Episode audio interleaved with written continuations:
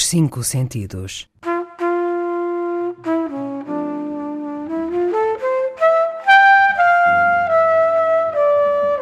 Um programa de Mário Cordeiro.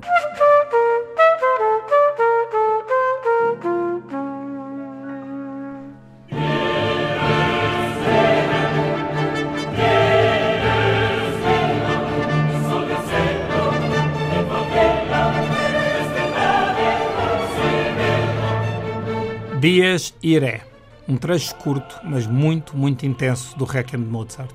Dias Irae, a ira de Deus, um hino em latim que vem do século XIII, atribuído a Tomás de Celano e usado por muitos compositores, neste caso que ouvimos, por Mozart.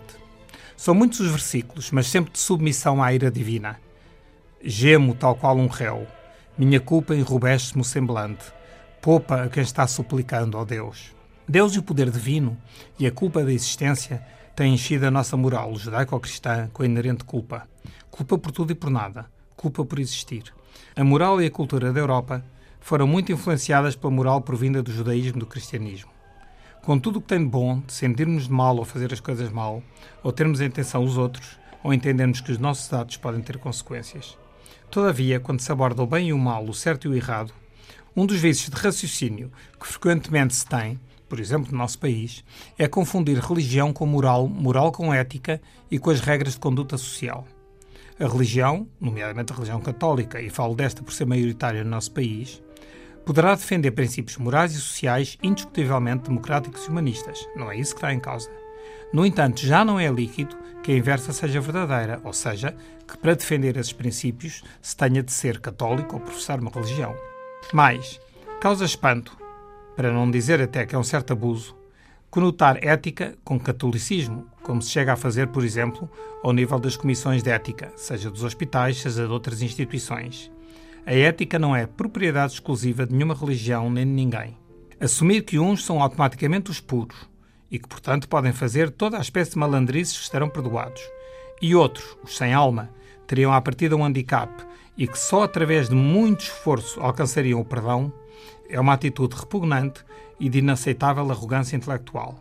Creio, ou espero, todavia, que este tipo de pensamento, que ainda pode existir nas gerações mais velhas, seja já um assunto resolvido nos mais novos, nascidos e criados num ambiente democrático, o que não aconteceu com os outros, que viveram a infância e a adolescência envoltos naquilo que essa de Queiroz escrevia em A Relíquia, um cheirinho à igreja.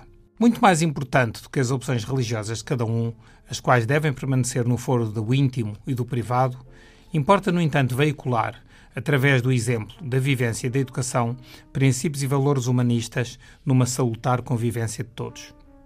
Mais importante do que ir à missa, rezar o Pai Nosso ou fazer qualquer tipo de liturgia, é aprender e respeitar os outros, seja a que nível for, prescindindo de comportamentos arrogantes e superioridade. Mais importante do que se dizer católico, budista ou protestante, é sentir que o destino dos outros e da sociedade em geral não nos é indiferente e temos a obrigação de contribuir para o bem comum. Quantas vezes estas noções básicas e fundamentais são esquecidas, por exemplo, na educação das crianças, para dar lugar a uma série de símbolos, rituais e liturgias que não passam muitas vezes afinal de modas ou até de branqueamento de consciência, para se repetir no dia seguinte, com toda a displicência, atitudes e comportamentos que negam aquilo em que se diz acreditar. Não será este tipo de vivências e exemplos, pejados de incoerências e inconsistências, muito mais perniciosos na educação dos mais novos? Tenho visto, por exemplo, nos últimos anos, práticas de alguns colégios assumidamente confessionais que dariam, desculpem a caricatura, quase um passaporte direto para o inferno. Não pode haver uma superioridade moral e uma arrogância de quem julga ter a calção de Deus, porque isso pode chegar a níveis insuportáveis como também é discutível a inclusão de disciplinas, por exemplo, de ensino religioso em escolas públicas e laicas. A confusão entre laicidade e opções religiosas vê-se por todo lado, por todo lado e por todas as pessoas. Ou seja, se se fala de defesa da família, automaticamente é-se conotado com direito a católico. Se se tem poucos filhos, imediatamente se é acusado de ser esquerdista. Confunde-se, por exemplo, um sacramento, que é o matrimónio, com um ato civil, que é o casamento. Defende-se de padrinhos só se houver batismo. Há muita confusão ainda. Creio que todos ficaríamos melhores, ateus, agnósticos, crentes, e dentro destes das religiões monoteístas e das outras, se fosse clara e evidente a separação entre a vida civil e as opções religiosas. E se não se confundisse também já agora religião com espiritualidade, filosofia, ética, humanismo, encantamento, estética ou contemplação. Fiquemos agora com a orquestra e coro do English Concert, dirigidos por Trevor Pinnock, numa gravação de 2007, recuperando um magnífico trecho do Glória de Vivaldi, mas que assenta bem a todos, crentes, agnósticos ou ateus, católicos, protestantes, anglicanos, muçulmanos, judeus, animistas ou testemunhas de Jeová, a todos. Et in terra pax hominibus. Que haja paz na terra para todos os homens. Pouco importa aquilo em que acreditamos, em termos de religião, e que deve apenas pertencer à nossa pessoa, à nossa intimidade. A César o que é de César, a Deus o que é de Deus. Eu acho que já ouvi isto em algum lado. E parece que foi dito por alguém cujo nome tantos invocam em vão.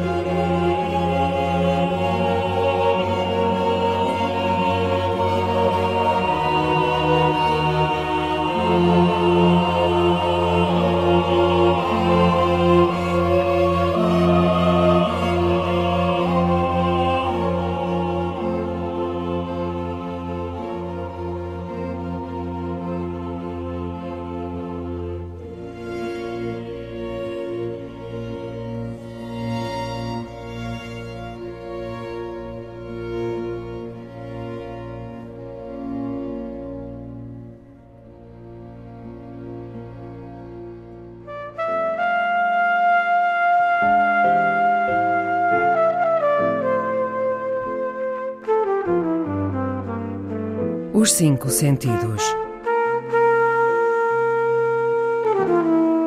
De Mário Cordeiro.